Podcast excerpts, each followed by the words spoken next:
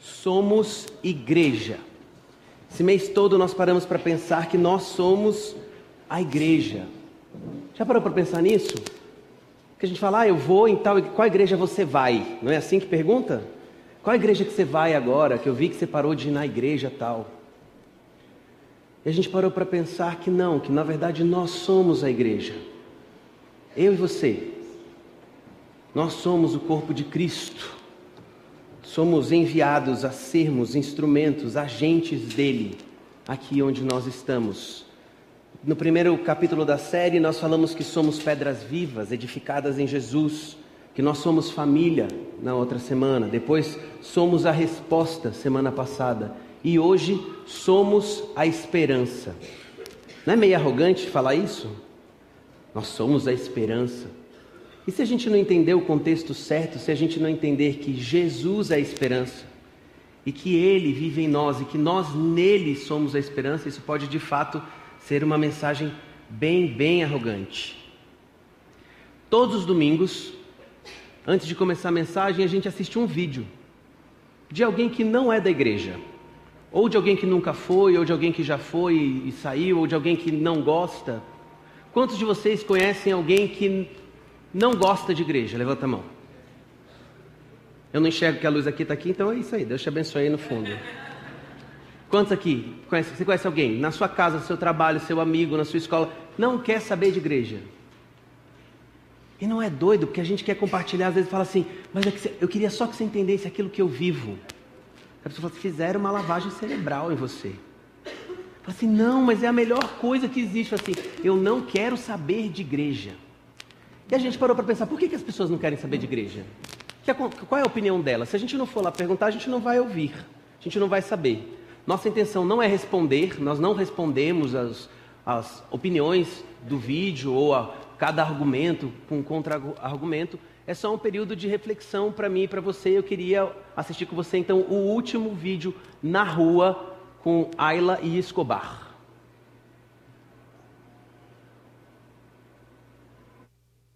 Com você o último vídeo. Oi, pessoal. Estamos aqui para gravar o último episódio do quadro Na Rua. Com Ayla e, e Escobar. Então, solta a vinheta, vinheta. para depois começar a lamentação.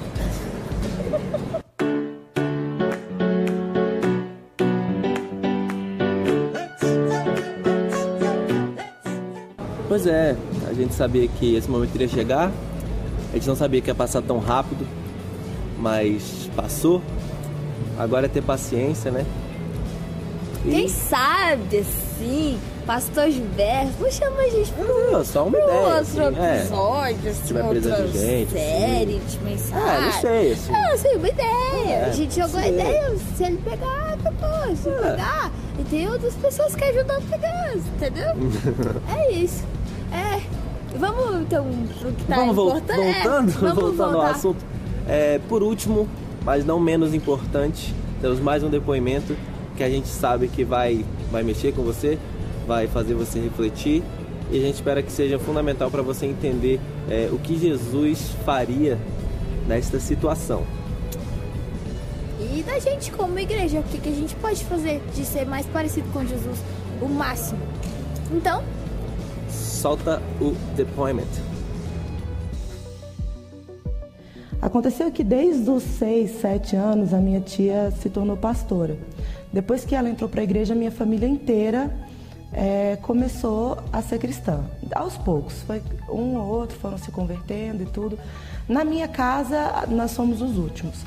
A minha tia, desde o início, salvava a foto de, dos três filhos dela e a minha dentro da Bíblia. Dizia que eu iria me converter. E aí por aí foi. Eu era muito pequena, eu achava divertido o culto dominical, achava a igreja um lugar divertido. Passou o tempo, quando eu comecei a ter discernimento da, da, da palavra e do que estava acontecendo, algumas coisas começaram a me intrigar. Foi dentro da, da igreja da minha tia. É, nós fomos para um culto, ela tinha acabado de reformar a igreja dela e tinha transformado uma chácara que ela tinha num, num centro de de encontros, né, da igreja dela lá. E aí é, fomos para o culto, o culto era falava da, da palavra que ia dar frutos na sua vida, né? E aí ela falava da palavra, ao exemplificar, né, para usar, uma, ela usou uma muda, uma muda como assim, né, para plantar a palavra na sua vida que ela ia florescer. Nesse momento ela me pedia para os fiéis lá da igreja dela para levarem uma muda frutífera para para a chácara dela, né, que é uma propriedade é, privada, e para poder plantar lá na chácara, que aí a vida das pessoas iriam dar frutos. Como falei, depois que eu criei consciência disso, isso foi a primeira coisa que me afastou da igreja. É, como a igreja se tornou um meio de um comércio. Alguma, de alguma forma ali você poderia se beneficiar. De alguma forma, naquele momento eu achei legal a palavra, mas na hora que foi me usado esse tipo de, de materialização, né, que eu acho que é didático e tudo, mas eu não concordei. Isso me afastou. Teve uma outra igreja que eu fui também, na hora do dízimo foi recebido assim, eu vi umas 200 máquinas de cartão. Falei assim, cara, isso aqui virou um comércio para mim. Desde, desde pequena eu tenho um, um, um problema muito grande com a minha sexualidade. Sempre. Não por causa de uma formação heteronormativa, nem, nem homossexual, nada. Mas porque o, o sexo dentro da minha casa sempre foi um tabu muito grande e isso, de qualquer forma, era, era cortado. Como que foi cortado depois que a minha tia virou pastora? É pecado. Deus não gosta de você. E aí, é, toda vez que eu ia para a igreja, eu me sentia culpada. Ah, eu tô aqui, mas hoje a minha vida sexual, minha orientação sexual não me permite estar aqui porque Deus não gosta mais de mim. Deus não gosta mais de mim, eu não vou vir mais. Toda vez que eu chegava, eu ficava com vergonha da igreja com vergonha de mim mesma. Eu tinha vergonha de estar lá. Por que, que eu estou aqui?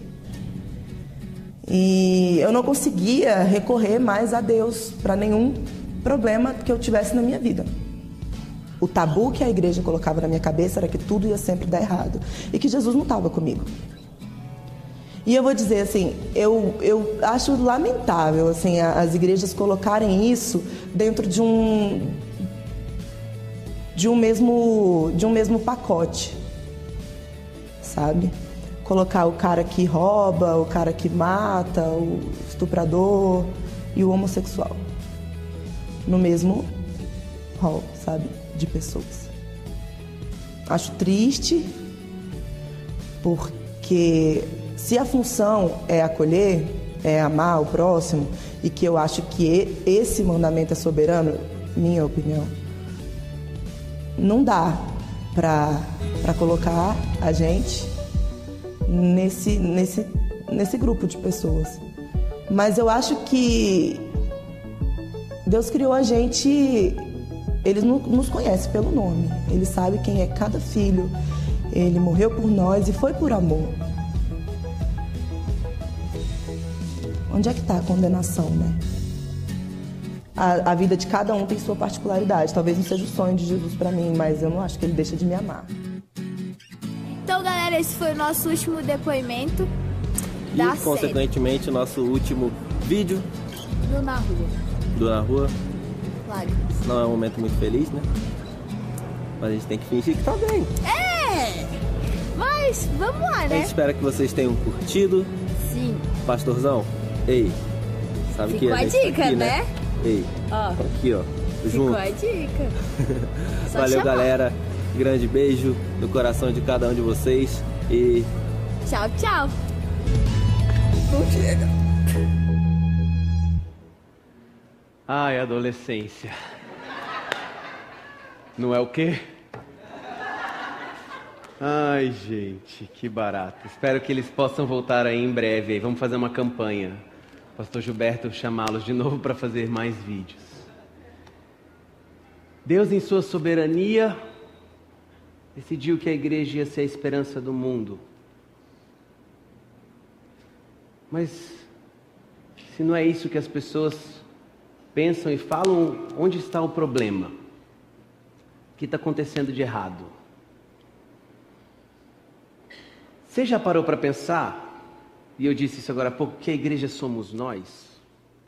Então, quando as pessoas têm uma opinião sobre a igreja, não é sobre esse prédio. Quando as pessoas têm uma opinião sobre a igreja, elas têm opinião sobre sobre nós. Quando as pessoas falam porque a igreja não acolhe, quem elas estão falando que não acolhe? Eu e você. Que a igreja julga, eu e você. Que condena, eu e você. Não é esse prédio que não. Qual é a nossa parte nisso? Qual é a nossa responsabilidade? A gente vem com uma, com uma postura tão mais passiva, né? A gente vem no domingo, senta, recebe, anota às vezes. Às vezes, se a gente não gosta muito, a gente fala, ah, hoje não foi muito para mim. E a gente esquece que, na verdade, a igreja somos nós, agentes ativos, com responsabilidade e com uma missão. E eu queria olhar pra, junto com você hoje para dois textos que retratam a mesma história, a mesma situação, escrito em dois livros diferentes. Não sei se você sabe disso, quando você olha lá para os evangelhos, você tem evangelhos sinóticos, que são três evangelhos escritos por pessoas diferentes sobre as mesmas situações. Você vai encontrar textos paralelos neles. E hoje nós vamos ler uma situação assim. Ela está em Mateus 28, de 18 a 20, e ela também está em Marcos 16, de 15 a 20. Muito conhecido por alguns como a Grande Comissão.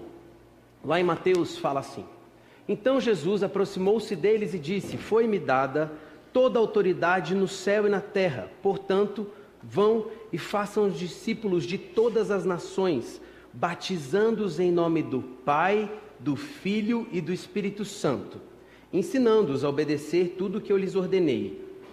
Eu estarei sempre com vocês até o fim dos tempos.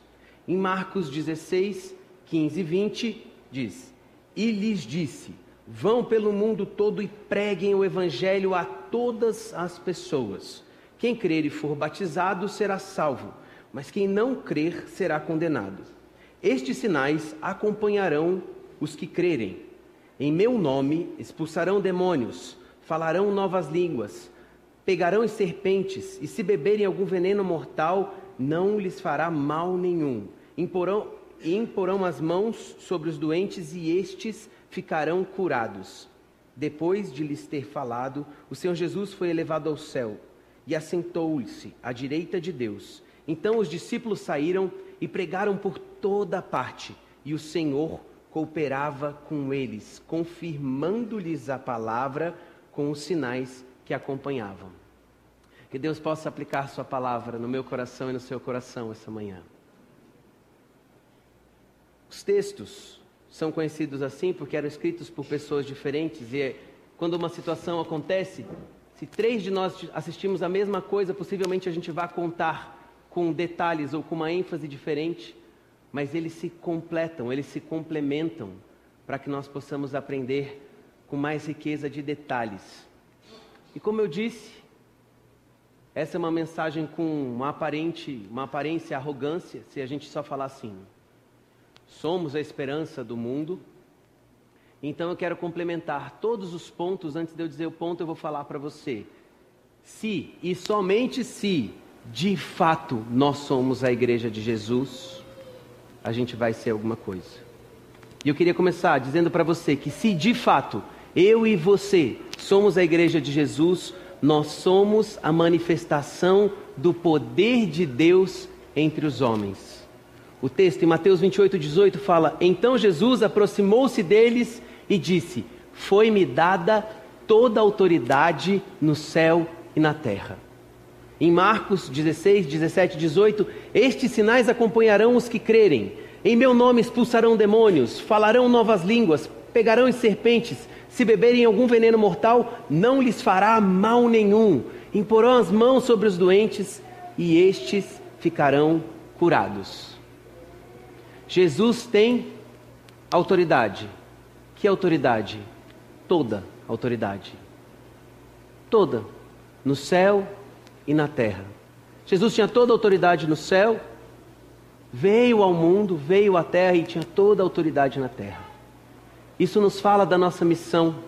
A gente não tem só uma missão terrena, a gente tem uma missão divina. Nossos frutos, nossas ações ecoam na eternidade. E a gente tem que entender qual é essa autoridade que nós temos em Jesus, não em nós. Não, eu tenho autoridade em meu próprio nome. Em meu nome, Jesus falou. Em nome de Jesus é que nós fomos enviados. Com uma missão. Para fazermos alguma coisa. E o que você tem feito? Você tem vivido isso? Às vezes a gente lê alguns textos e a gente fala assim: se era para lá quem vivia dois mil anos atrás, lá para os doze dele. Na minha vida e na sua vida. Esse texto maravilhoso. Essa verdade. É real na sua vida? O que, que nós estamos fazendo? Será que a gente tem consciência do que a gente faz? A Bíblia fala que nós faríamos obras ainda. Mas você viu o que Jesus fez? Ele curou, ele ressuscitou morto, ele alimentou uma multidão, ele multiplicou pão e peixe para alimentar cinco mil pessoas. Ele chega lá e manda tirar pedras fala: Lázaro, vem para fora. E ele vem. Ele fala para o surdo ouvir o surdo ouve. Ele fala para o cego que ele é curado e ele enxerga. Ele manda os demônios saírem e os demônios saem. E a Bíblia fala que nós faríamos obras ainda maiores. E quais obras a gente tem feito? Parece que nossas orações são muito mais preocupadas com o que nós temos que receber ou com as nossas necessidades do que de fato fazendo um ajuste, uma avaliação do que nós temos feito, do que nós temos entregado. Efésios 1, 19 a 23 fala: Peço ao Deus do nosso Senhor Jesus Cristo, ao Deus da glória, que os faça sábios e dê a cada um o discernimento necessário para que o conheçam cada vez melhor e entendam o plano que ele traçou para vocês, apegando-se à imensidão do glorioso caminho de vida que ele tem para os seus seguidores, a grandiosidade absoluta de sua obra em nós que confiamos nele força sem fim, poder sem limite. Toda essa força vem de Cristo. Deus o levantou da morte e o estabeleceu num trono, nos altos céus, no governo do universo. Tudo, das galáxias aos planetas, de forma que nenhum nome, nenhum poder está fora do alcance da sua soberania. Isso não é provisório, será assim para sempre. Ele está no comando de tudo e tem a palavra final a respeito de tudo. No centro de tudo, Cristo governa a igreja. A igreja não é periférica em relação ao mundo, o mundo que, que, que é periférico em relação à igreja. A igreja é o corpo de Cristo. Por esse corpo ele fala, age, preenche tudo com sua presença. Amém? Nós somos o corpo de Cristo e por meio de nós ele fala, age, preenche os lugares com a sua presença, através da minha vida e da sua vida, nos lugares onde nós somos enviados, no lugar, nos lugares onde nós estamos, somos o corpo de Cristo. Lá no seu trabalho, você é o corpo de Cristo, e lá no seu trabalho, ele fala através de você, ou não fala? Ele age através de você, ele toca a vida das pessoas através de você ou não toca. Nós somos o corpo de Cristo. Mas a gente vive num tempo que parece que as pessoas querem acompanhar os sinais. É uma igreja que acompanha os sinais. Logo que eu me converti, que eu aceitei Jesus, eu vi uma pessoa manifestar um demônio. E pelo meu histórico eu tinha certeza que em breve ia ser eu eu ia ficar endemoniado. Cada um sabe a lama de onde veio, ok? E daí na minha igreja alguém ficou lá e o pastor foi lá e orou e saiu. Eu falei: Meu Deus do céu, eu preciso ir num lugar onde as pessoas expulsam demônio. E fui em outra igreja e comecei a ir em várias igrejas e pedia para a pessoa assim: ó, ora para o demônio sair de mim. E daí eu conheci e fiz amizade com várias pessoas que são de um movimento que fala assim: não, agora o negócio, o, o reteté, o xananaias, é em tal lugar lá que a mulher não sabe ler, mas lê a Bíblia. Daí a gente vai lá no, lugar que, que a mulher. Ah, não, agora está acontecendo que o pastor de tal igreja a hora você até emagrece. E fica indo atrás dos sinais, que tal lugar tem sinal, daí vai para lá. Não, agora mudou, mudou. Agora não é mais lá que o negócio lá deu uma esfriada, agora o negócio é. O texto diz que os, que os sinais acompanharão os que não é os que crerem ficam acompanhando os sinais. Você entende que é isso que a gente muitas vezes faz? Os sinais acompanharão os que? Não é os pastores. Não é a irmãzinha do coque da intercessão. Que você espera o culto acabar e vai lá e fala assim, ora por mim, porque quando. É, os sinais acompanharão os que? Quem aqui crê nele? Você entende? Todos nós. Na minha vida e na sua vida. Quais são os sinais que têm te acompanhado? Não é para a gente ficar indo atrás de sinal. Os sinais acompanharão os que crerem. Que é esse movimento que tem acontecido? Onde e na vida de quem você tem manifestado o quê? Quais são os sinais daqueles que estão perto de você? Se eu pegar o seu grupo de amigos, seus melhores amigos, que você tem manifestado na vida deles? Quais os sinais nós vamos encontrar?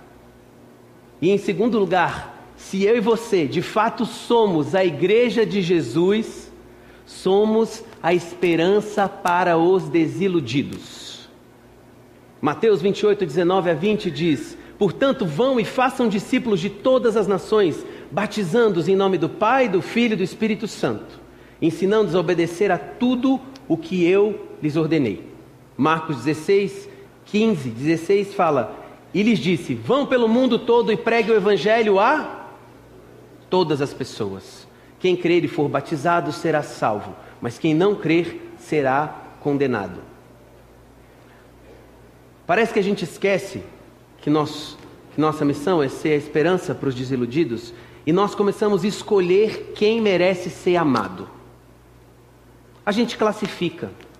A gente fala assim, ó, não, esse aqui está ok, esse merece. Não, mas tal pecado. Não tem como, não tem. Não tem jeito. Não merece. Sabe aquela história da tatuagem lá do. Eu falei isso em Águas Claras? Teve no Facebook a história de um ladrão que foi tatuado. O que, que tatuaram na testa dele lá mesmo? Ladrão? Era só era ladrão? Eu sou ladrão e vacilão. Se eu e você tivéssemos nossos pecados tatuados na nossa testa hoje, que estaria? Eu sou? Para todo mundo ver. A igreja é um lugar que quem não merece uma segunda chance merece. Encontra nesse lugar todas as pessoas. Mas nosso comportamento muitas vezes não diz isso. Logo que eu cheguei na igreja, todo aquele processo lá, de batismo, e fui servir no ministério, e o primeiro dia que eu servi, e o primeiro ministério que eu servi na igreja foi no ministério de surdos. Inclusive está tendo curso de Libras, dá o seu nome lá para a fila de inscrição, para a próxima turma. Você aprender a falar com as mãos. Tem mulher que não consegue de tanta palavra que fala com a boca, fala com a mão junto agora. Isso é maravilhoso. E eu servi no ministério de. E o primeiro dia, e eu estava super nervoso, e eu lembro que eu, que eu ensaiei uma música, apresentei uma música. No final, lá daquele culto, uma, uma pessoa que nasceu e cresceu na igreja me procurou e falou assim: Eu sei de onde você veio. Seu lugar não é aqui, volta para lá. E isso pode te chocar e falar assim: Sério? Um líder da igreja? E a gente não faz isso? Quando uma pessoa se afasta da igreja porque se machucou com o líder, porque se decepcionou, porque já foi da igreja e um dia viu alguma coisa acontecer e não concordou e saiu de uma igreja, e quando volta a gente fala assim: até que enfim voltou para a igreja, hein? Nossa, quanto tempo, hein? Quando você fala só assim, ó, nossa, quanto tempo, hein? Você não está fazendo a mesma coisa que o menino fez comigo? com a melhor das boas intenções, às vezes você quer amar e demonstrar para a pessoa que você ama, só fala assim: Eu estou muito feliz de te ver. Ok? Vamos ser mais sábios com as pessoas. No alto de Páscoa, eu testemunhei, gente. Na nossa igreja agora, vou falar aqui, ó, daqui, não vou falar da outra lá não, da nossa. Uma pessoa abordou com uma fichinha de decisão, uma pessoa e falou assim: "Não, eu já sou daqui". Daí a pessoa olhou de cima e embaixo, a pessoa falou assim: "Com essa roupa?" Será que que nós escolhemos quem merece ser amado ou não merece ser amado? Quem, mere... quem tem o direito de vir nesse lugar? Se a pessoa for a mais pecadora, vacilão, ladrão do mundo, e decidir não mudar, ok? Ela não tem o direito de vir aqui e ouvir todos os domingos? Não tem? De conhecer Jesus? De saber que, ela, que existe essa esperança para ela até o dia que ela decida receber ou não? Quem somos nós para escolher quem? Se são todas as pessoas. Os que têm depressão, os que têm vícios, os que erraram, os que traíram, todas as pessoas nesse lugar. E nós somos a esperança para essas pessoas. A menina do vídeo falou que, a partir do momento que ela abriu o coração e falou: Eu tenho este problema, o que ela ouviu é: Jesus não te ama mais. Jesus não gosta mais de você. E a igreja passou a ser um lugar de culpa e de peso. E se ela não tem o direito de ir, ou se ela não se sente bem, onde é que ela vai ouvir o que ela precisa ouvir? Ou ela vai encontrar o amor que ela precisa receber?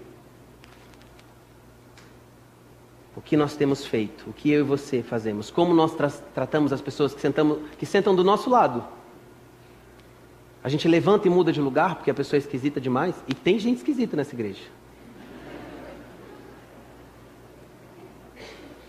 Ou nós decidimos ser instrumentos do amor de Deus? O que nós fazemos? E o texto fala: vão pelo mundo e preguem, vão e façam discípulos, vão, vão e façam. Por uma cultura, a gente é cômodo, porque a gente espera que a igreja faça discípulo, ok? A gente vai fazer o alto de Páscoa. 989 pessoas preencheram ficha, daí a gente vem aqui no domingo, a gente dá glória a Deus, a gente fala, e daí alguém mandou uma mensagem para essas pessoas, e daí tantas pessoas de, responderam que querem é, ser discipuladas, daí a gente fala assim: então essas nós vamos fazer discípulos. Mas o texto fala: vão e façam. Eu e você, vão. Não fica aqui, vamos ficar aqui esperando alguém se decidir, preencher uma ficha. Daí essa daí talvez eu vou lá pôr meu nome que eu posso discipular essa pessoa. Vão e façam discípulos. Vão lá onde você tem ido. Você não precisa ir para outro lugar. Para onde você vai? Para onde você vai todo dia? Para onde você vai toda semana? O que você tem feito lá é intencional. É vão e façam. O que você tem falado lá? Eu fico impressionado como Jesus não perdia uma oportunidade de ensinar, de amar, de estender a mão.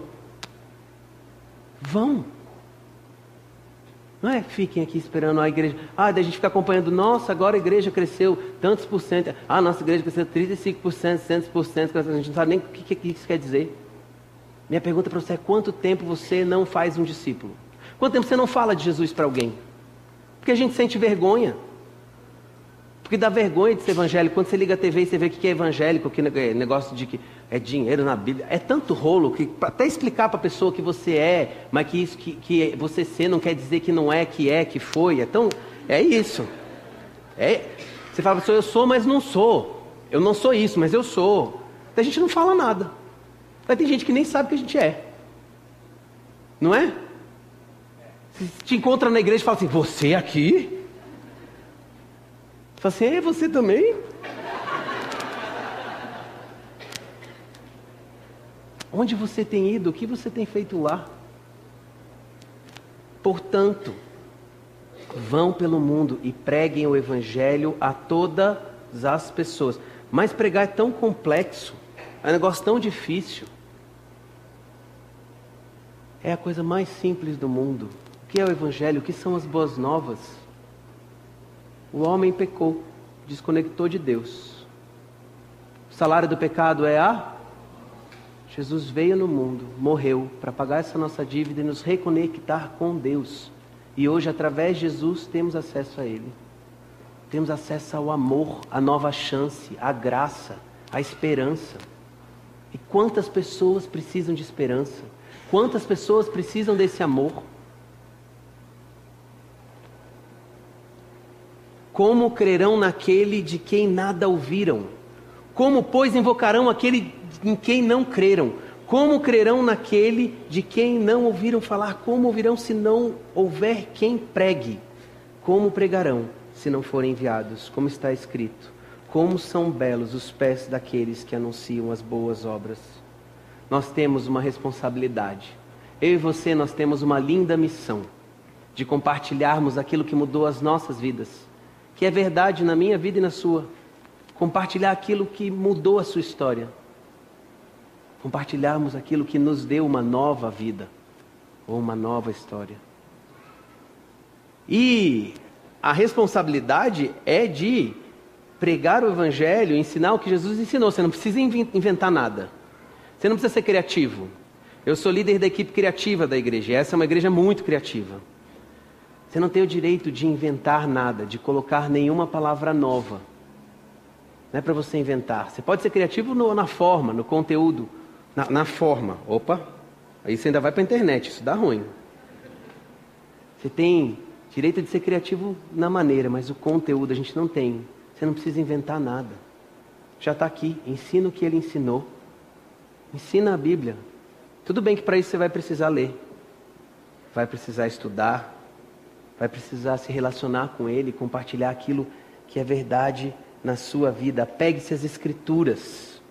A tua palavra é lâmpada para os meus pés e luz para os meus, para o meu caminho. Jesus é a palavra viva.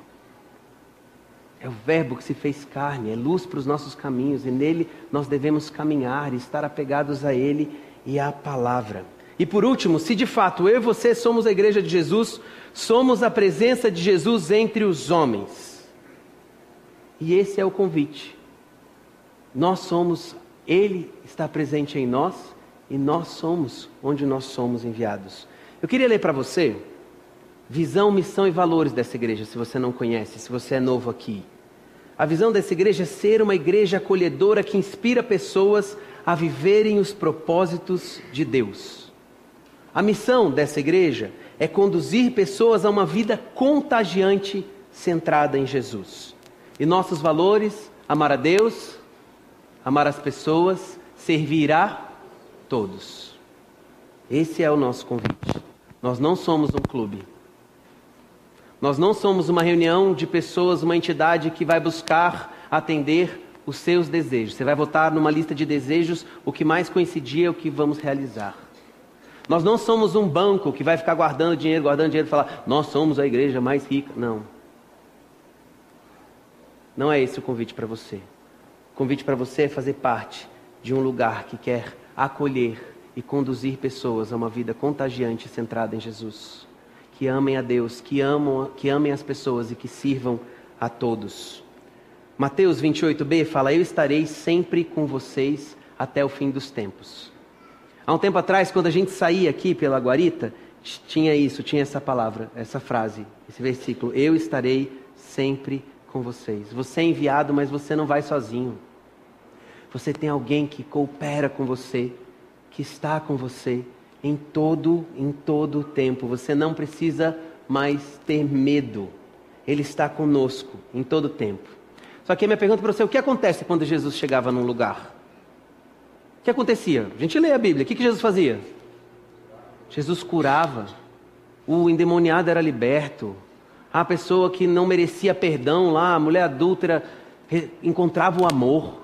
As pessoas recebiam uma nova vida. As pessoas eram curadas. As pessoas eram transformadas. As pessoas eram salvas. O que acontece quando você chega nos lugares? Porque a gente tem esse discurso. Eu posso ir em qualquer lugar porque Jesus ia em todos os lugares.